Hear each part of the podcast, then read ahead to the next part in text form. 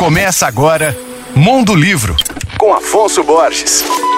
Alô, ouvintes leitores da Alvorada FM, vocês sabiam que o poeta Carlos Drummond de Andrade já morou no bairro Floresta? Pois é, e morou em duas casas diferentes. Uma na rua Silva Jardim, que aliás tem esse nome em homenagem a um jornalista do século XIX que foi um radical defensor da República pública e detestado pelos monarquistas. Quem conta esta e outras histórias é o escritor Caio Junqueira Maciel em seu livro Floresta, que vai ser lançado esse mês dentro da coleção BH Cidade de Cada Um, do meu amigo José Eduardo Gonçalves. Na obra, o autor conta com muito afeto sobre a origem desse bairro, seus moradores mais antigos, o patrimônio histórico, os fatos marcantes e muitas, muitas curiosidades.